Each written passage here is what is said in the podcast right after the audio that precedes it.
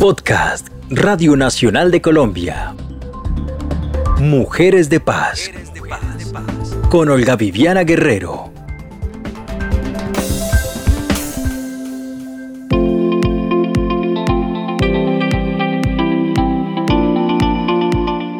Desde la Radio Nacional de Colombia los saluda Olga Viviana Guerrero, con el deseo de los buenos tiempos y la buena salud que tanto nos hacen falta hoy en día.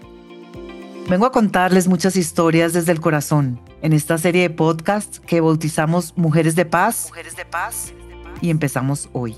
Les traeré testimonios de mujeres y a sus procesos de reincorporación en el marco de los acuerdos de paz en Colombia.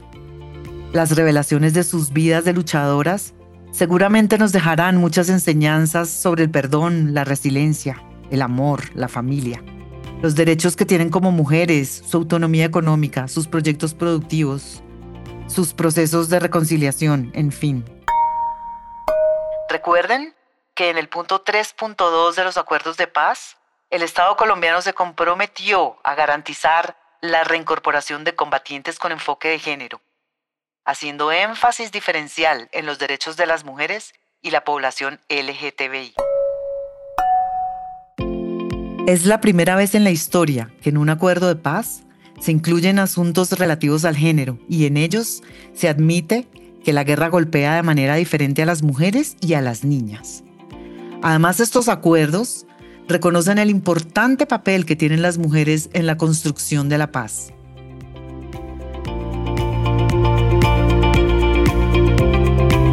En el capítulo de hoy hablaremos sobre todo de la familia, de cómo es posible cuando se tienen ganas de construir una vida después de años en la guerra, salir adelante. Por eso invitamos a Solange Pinzón y a su esposo Ariel Beltrán, ambos excombatientes de las FARC. Ella hoy en día es promotora de reintegración en la Agencia de Reincorporación y Normalización en Villavicencio Meta. Y él trabaja en carpintería pero además se ha convertido en un especialista activo en un tema que nos interesará muchísimo, las nuevas masculinidades. Su historia, la de Solange y Ariel, está revestida enteramente por el amor, el respeto a las diferencias y las ganas de salir adelante después de haberse fugado de la guerrilla con todos los riesgos que ello implicaba en 2010, cuando las FARC no se habían desmovilizado y la huida era un tema de vida o muerte. Aquí están los dos. Los saludamos desde Bogotá.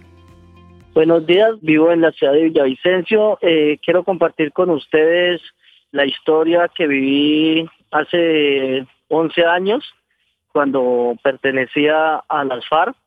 Conocí a Solange Carolina en un viaje que hice a la ciudad de Bogotá, por casualidad. Pasaron cerca de un año, nos volvimos a encontrar ya en el grupo armado y allí iniciamos una relación con muchas dificultades hasta que un día decidimos dejar las armas y eh, reintegrarnos a la vida civil. Y en este proceso de paz que inició más tarde, eh, hemos tratado de contribuir, colaborar con, con la población, con las víctimas, con todo. Hemos trabajado de la mano con la Agencia Colombiana para la reintegración, con los combatientes y, contribuir a todo el desarrollo de lo que es la paz. Pero Ariel, ¿cómo es la historia de amor desde la guerrilla? ¿Cómo la enamoró usted? ¿Dónde efectivamente fue que se volvieron a encontrar? Bueno, nosotros nos conocimos, nos conocimos en Bogotá y, y bueno, eso fue un amor a primera vista. Después mm, tuvimos la oportunidad de hablar y, y compartir más durante unos días. Eh, cuando tuvimos que separarnos otra vez, ella regresaba a la ciudad, a Villavicencio, yo regresaba al monte y ella me dijo, no, no me quiero ir, yo me voy con usted. y ingresó a, la, a las filas y ahí es cuando iniciamos una relación, duramos unos pocos días, nos separaron y empezó todo un, una odisea por, por querer estar juntos, porque no nos separaran y hasta que tomamos la decisión de, de irnos del grupo. ¿Y cómo es la conquista en las filas? ¿Usted ¿Qué le regalaba? ¿Cómo la llamaba? Cuando se veían, ¿de qué hablaban? Uno allá en, no tiene muchos detalles así a la mano, muchas cosas, pero eh, uno en la guerrilla enamora a las, a las chicas con, con la personalidad, con, con lo que comparte, con todo lo, lo, lo que está a la mano de allá en ese entorno. A mí siempre me han gustado los hombres eh, que tengan un intelecto que pues hablen de muchas cosas, de historia, del tema político, porque como tal, eso eran los temas que me interesaban a mí.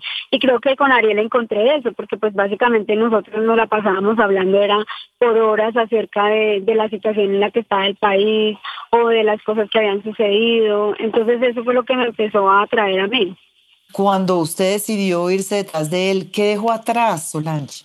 Muy fuerte la decisión. Yo ya tenía mi hijo, mi hijo tenía año y medio, tenía dos años, perdón, y fue tomar la decisión de dejarlo a él eh, aquí en la ciudad, aquí en Villavicencio, y irme para las filas. Mi hijo en ese tiempo, pues como yo me pasaba trabajando, él vivía con mi hermana. Entonces fue como tomar la decisión, tampoco fue como decirles a ellos me voy, sino que simplemente eh, fue dejarles una razón, como que para cuando en el momento que yo no estuviera, que ellos se enteraran dónde estaba, para que no se preocuparan. Ah, usted no se podía comunicar con él tampoco. Sí podía hablar con él, pero pues no no les decía a ellos eh, como que, mire, me tomé esta decisión, no. Sino fue como dejarles la razón porque en, esa, en ese tiempo no se podía hablar tan abiertamente por los medios tecnológicos del tema de, de la insurgencia, de FARC, ni nada. Entonces era como más bien dejar el mensaje.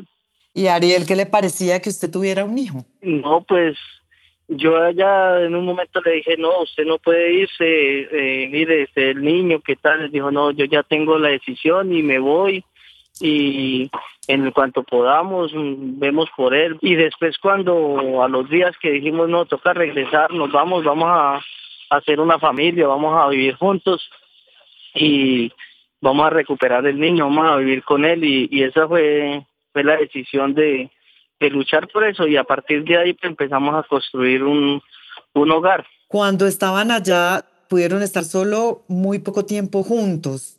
¿Cómo fueron esos momentos juntos ya cuando estaban en la guerrilla? Nosotros, mm, pues mm, en cuanto podíamos estar juntos, la pasábamos súper y, y pues por las mismas tareas, las mismas misiones que eran diferentes. Yo en ese tiempo trabajaba en comandos urbanos y las misiones mías eran salir a las ciudades y pues ella también tenía otras tareas y, pues las mismas tareas que, que salían de, de las direcciones pues mm, no nos permitía desarrollar los mismos trabajos a los dos y por ley nos tocaba separarnos.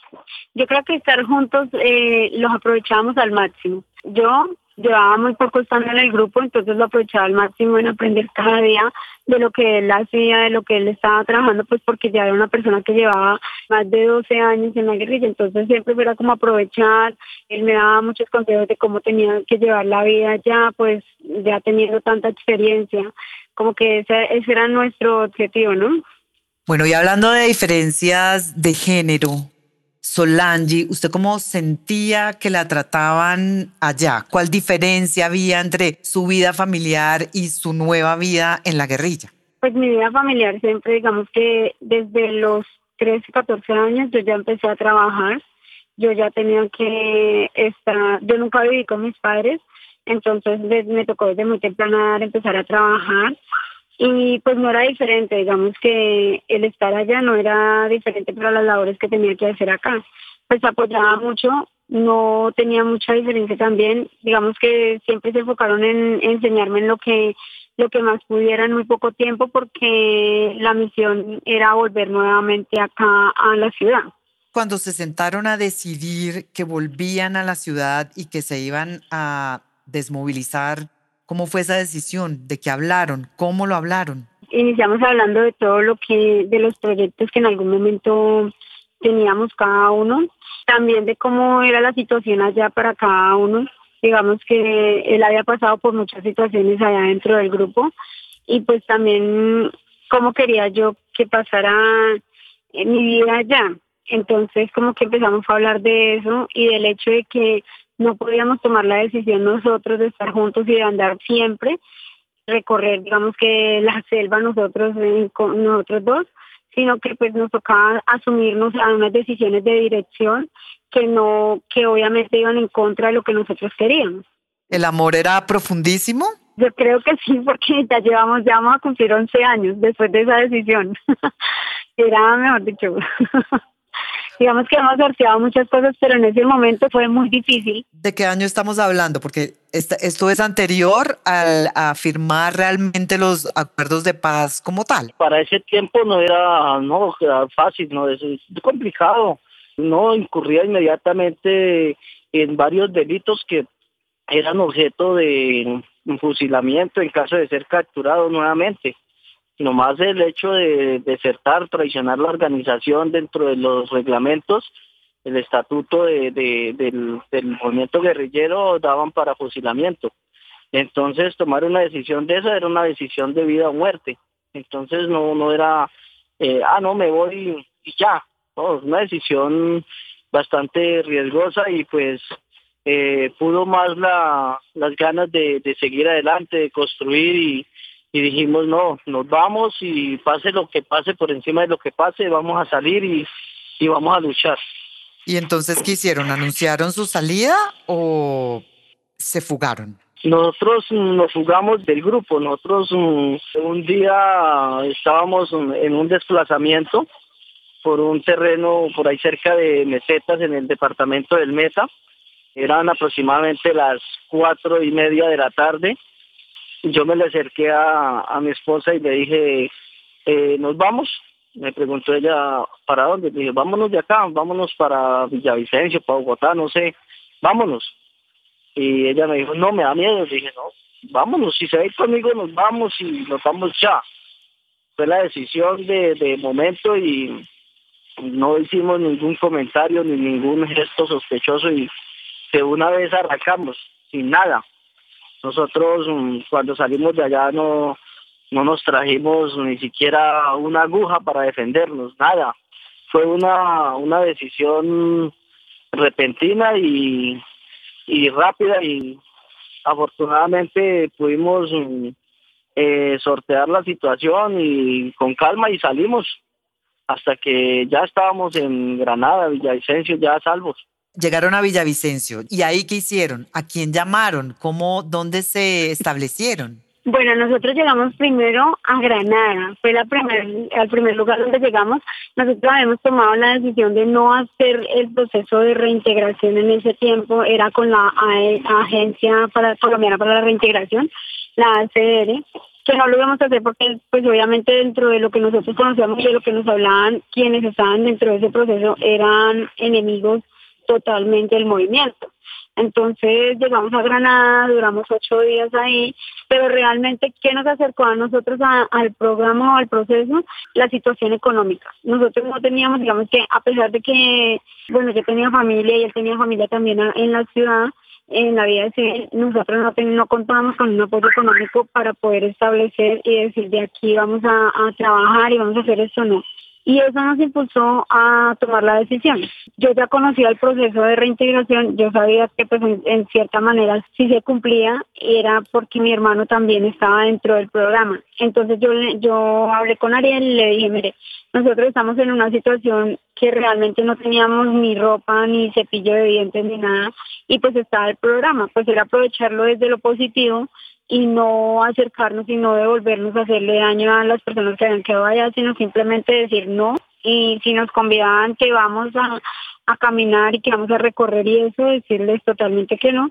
Y eso fue lo que hicimos. Nos acercamos a, a una organización del Ministerio de Defensa y les dijimos que nosotros queríamos hacer el proceso de reintegración y ya como que lo hicimos, estuvimos en Bogotá por tres meses y ahí tomamos la decisión no de venirnos nuevamente para Villavicencio, sino que queríamos estar lejos de todo lo que tuviera, o bueno, de donde pudiéramos tener algún tipo de peligro. La situación de seguridad para nosotros pues tampoco era tan buena porque conocían, digamos que la, había bastante gente que conocía la casa de mi mamá, conocía la casa de mis hermanos, donde vivía yo. Entonces no queríamos que tomar ningún riesgo con, con mi familia ni con la familia de él y decidimos irnos para el Quindío a trabajar y pues allá fue donde empezamos a estudiar, a iniciar una nueva vida como, digamos, como todo el mundo lo, lo dice. Estudiaron. ¿Qué estudió usted, Solange, y dónde? Yo, yo estudié en el SENA, eh, estudié una tecnología en obras civiles y mi esposo eh, terminó su bachillerato en un colegio de Montenegro, Quindío. ¿En qué trabajaban? El programa de reintegración tiene una ruta y dentro de esa ruta está establecido que por cada unos compromisos y si se cumplen esos compromisos se da un apoyo económico a la persona que está dentro del proceso. Entonces a mí me llegaban por estar estudiando y como yo ya era bachiller, y estaba haciendo una tecnología, me llegaba un monto de 480 mil pesos, que es lo máximo que le puede llegar a una persona en proceso de reintegración. Y mi esposo le llegaba 320 por estar asistiendo a los encuentros psicosociales con el profesional y, a esta, y estar estudiando. Digamos que fijo teníamos mensualmente esa entrada económica porque cumplíamos con los compromisos que establecía la ruta. Pero adicional de eso, eh, mi esposo trabajaba en una carpintería. ¿Ustedes se casaron cuando estaban en las filas o se casaron después? No, nosotros no somos casados. Pero entonces vino otro bebé. Ah, Camilo. Camilo. Nosotros mm, vivimos casi dos años eh, estudiando y trabajando y decidimos tener un hijo, otro niño. Decidimos tener otro niño y dijimos, bueno, toca buscarle compañía a Julián porque el Juliancito solito no, no puede seguir y, decidimos tener a Camilo. Camilo fue un embarazo planeado. Digamos que primero lo, lo hablamos muy bien, lo analizamos porque sabíamos la situación en la que estábamos y también digamos que no teníamos una estabilidad económica fija, entonces no queríamos tampoco como que traer un bebé a que viniera a sufrir necesidades sino que básicamente era como que lograr darle lo que más pudiéramos de una manera correcta y por eso planeamos tener al, al bebé. Bueno, eso está muy, muy planeado, está muy, muy organizado. Ustedes dos han estado trabajando en el tema de diferencia de género, que es eh, el asunto que nos está interesando en esta serie de podcasts.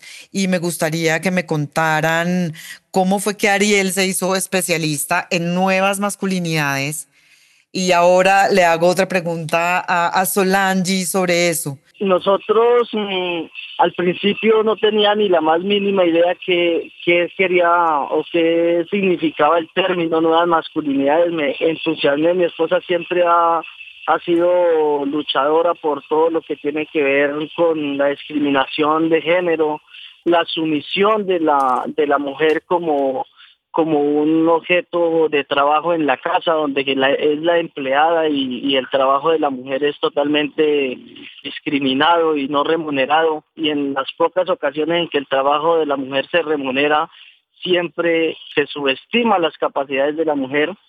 Conocí un grupo de, muchachos y unos profesores en Bogotá que estaban trabajando en esta tarea y, y dije, quiero trabajar en esto. Nosotros, mm, para poder que la lucha de las mujeres eh, en el tema de género tenga vigencia y sea más fuerte, somos nosotros los hombres los que tenemos que contribuir a eso. El feminismo no, no, no puede ser un, una lucha antagónica entre hombres y mujeres, sino debe ser una lucha por deconstruir el modelo patriarcal que existe en la sociedad ese modelo machista que, que se ha enraizado en, en el seno de la sociedad en, y que se ve como una cuestión cultural y se defiende porque ha sido tradiciones ancestrales y tradiciones de nuestros padres y, y todo el mundo lo asume desde ese punto de vista, eh, nosotros decimos no, el problema es en que eso se vuelve tan común eh, nosotros tenemos es que luchar contra eso, o sea, que las mujeres no, no tengan diferencias entre, entre la, la lucha que ellas llevan y, lo que nosotros mm, podemos contribuir a esto. Ariel, ¿qué es lo que los hombres tienen que aprender? Eh, ¿Qué les enseña a usted, sobre todo cuando vienen de la guerrilla, que es una organización necesariamente patriarcal, es, es absolutamente machista? Bueno, una de las cosas que se recuperan de, la vida guerrillera es que dentro de los estatutos allá eh, se dice que todos los seres humanos somos iguales y hombres y mujeres tenemos los mismos deberes y los mismos derechos. Partiendo desde ese, desde ese principio, nosotros eh, decimos que hay que deconstruir esas cosas que nosotros hemos recibido como, como si fueran legados. Los hombres tenemos unos beneficios que muchas veces ni nos damos cuenta frente a las mujeres. Entonces el hombre se levanta, espera que le sirvan su desayuno y ya. Todo lo tiene que hacer la mujer. El hombre en la casa no colabora nada porque es el hombre. Y muchas veces las mujeres, las mamás, las hermanas, contribuyen de manera involuntaria a que esos hombres se formen de esa manera desde niños. Entonces el niño no le diga nada porque es el niño la que tiene que hacer los trabajos de la casa es la niña. Entonces eso se va quedando como en el subconsciente de las personas y, va creando una cultura. Y esos rasgos culturales son los que hay que erradicar.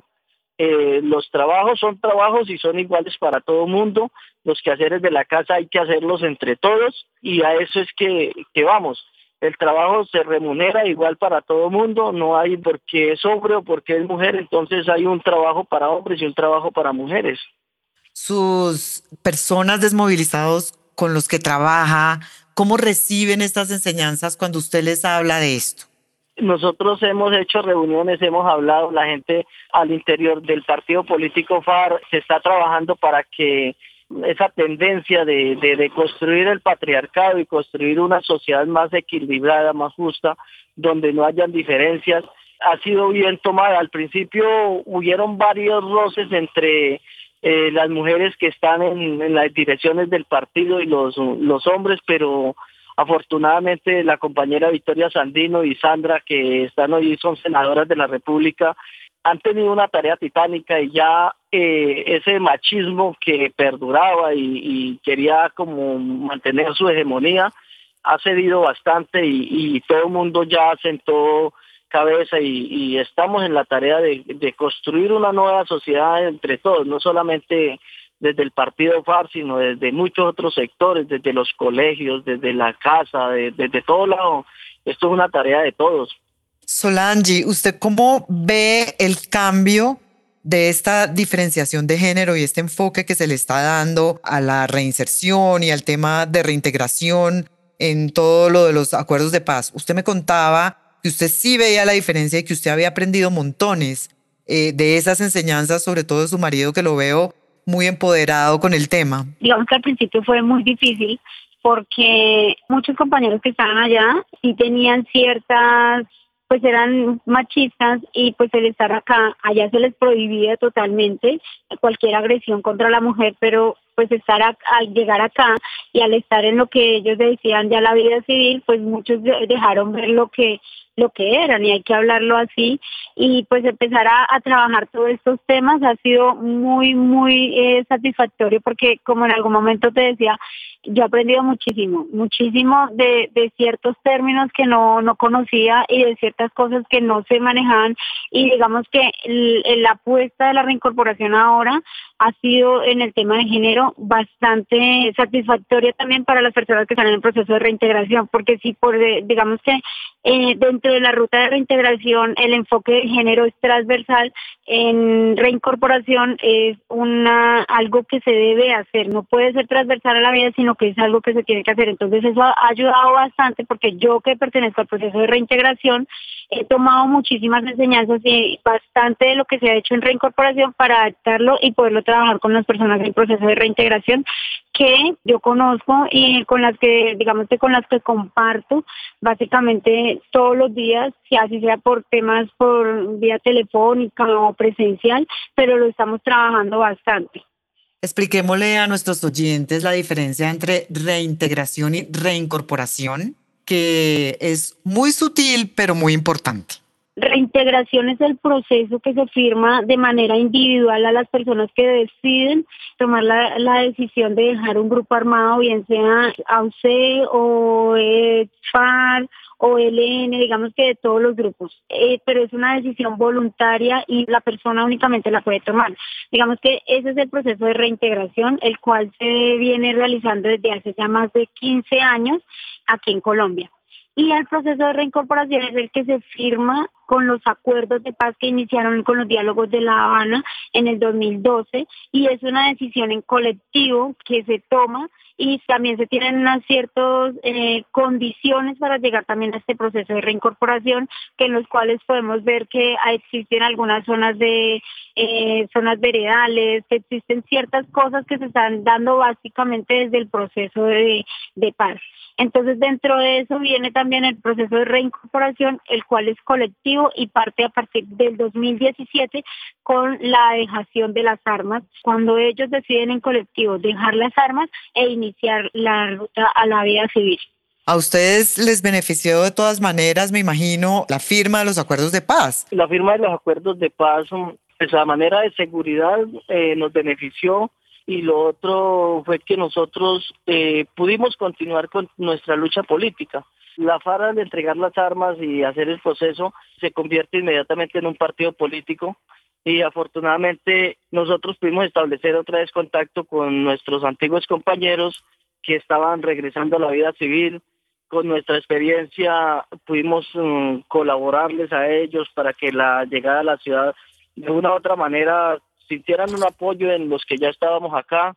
Y nosotros pudimos vincularnos nuevamente a ese partido político, no, no sufrimos ninguna discriminación que porque habíamos sido traidores ni nada de eso. El partido político nos abrió las puertas y hoy pertenecemos a este partido y, y trabajamos de la mano con ellos y, y vamos para adelante. La firma del acuerdo de paz nos ayudó también para volver a nuestro lugar de origen, que básicamente es acá en el Meta, donde está nuestra familia. Nosotros por temas de seguridad vivíamos en otros departamentos y eso también nos ayudó mucho para reencontrarnos y para poder llegar a sitios donde, digamos que en el caso de Ariel, eh, quería volver, pero era imposible porque allí permanecían las FARC. Entonces nos ayudó muchísimo en el tema político, en el tema familiar y en el tema educativo, que son las tres cosas en las que nos hemos fortalecido bastante después de la firma del acuerdo como personas en proceso de reintegración. Y ahora que hablamos, seguimos hablando de la familia, cómo se dividen las tareas del hogar, ya que Ariel está tan empoderado con el tema de las nuevas masculinidades. ¿Cocina? Claro que sí, nosotros desde muchísimo antes de que Ariel empezara a meterse en el tema de las nuevas masculinidades, nosotros teníamos muy definido de que en el hogar la responsabilidad de las labores son de todos los miembros y asimismo eh, las trabajamos. Digamos que los dos trabajamos y los dos asumimos las responsabilidades él cocina, él lava la ropa, atiende a los niños. Cuando está trabajando, pues obviamente asumo las responsabilidades yo y cuando yo estoy trabajando y él tiene tiempo las asume él, pero siempre son divididas. Y lo mismo los niños, digamos que los niños no son ajenos a estas responsabilidades y cada uno tiene sus cosas para hacer. Lo que es la ropa, la losa y todo lo que sea de la casa, lo hacemos entre los cuatro. Obviamente hay algunas cosas que no pueden hacer ellos, como en el tema de cocinar, eso lo asumimos nosotros, pero las labores son de, de los cuatro. ¿Cuántos años tienen los niños? Julián, que es mi niño mayor, tiene 12 años, cumple 13 en diciembre, y Camilo tiene 7 y ahorita en septiembre cumple 8.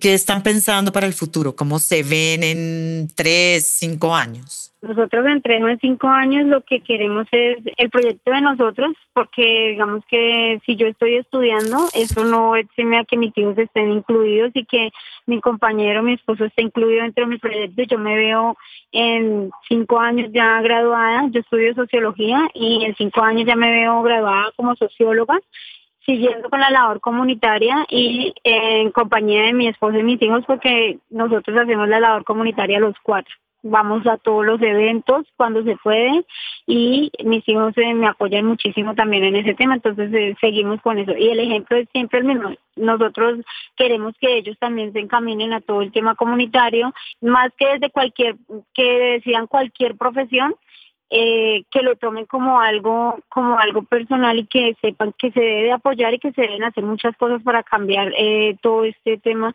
en, en temas en la comunidad que afecten a bastantes personas. Solange, cuando usted ve una mujer maltratada en la comunidad, ¿usted cómo trata ese tema? ¿Usted cómo ayuda a esas mujeres que están en la comunidad y que siguen viviendo los abusos de sus maridos? Para mí es un poco difícil, difícil porque yo no soy de las que, y pienso, es porque si en algún momento lo sé, se debe fortalecer mucho la red de apoyo de la mujer si no existe esta red de apoyo, siempre va a vivir eh, sumergida ante, ante este maltrato.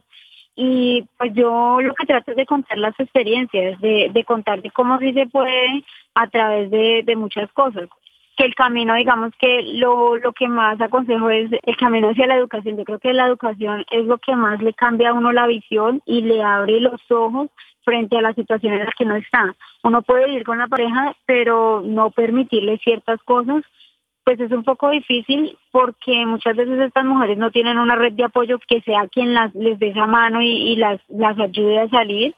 Lo que tratamos es como que yo siempre en cualquier programa, proyecto o plan que se esté tratando desde donde yo trabajo o que sepa que se esté eh, formulando, trato de que quede incluido todo esto, el fortalecimiento a las redes de apoyo para estas mujeres y que se puedan cumplir, porque obviamente no es simplemente que quede escrito en el papel, sino que cuando lleguen a las comunidades se cumplan.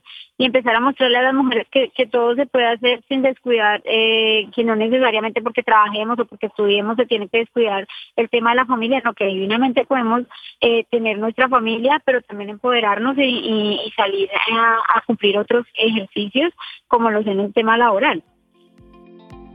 Muchísimas gracias por su tiempo, por su mañana que nos han regalado para contarnos sus historias personales. Los acompañamos en todo su proceso y espero que no se desconecten de la Radio Nacional. Estaremos viendo cómo les va. Muchísimas gracias.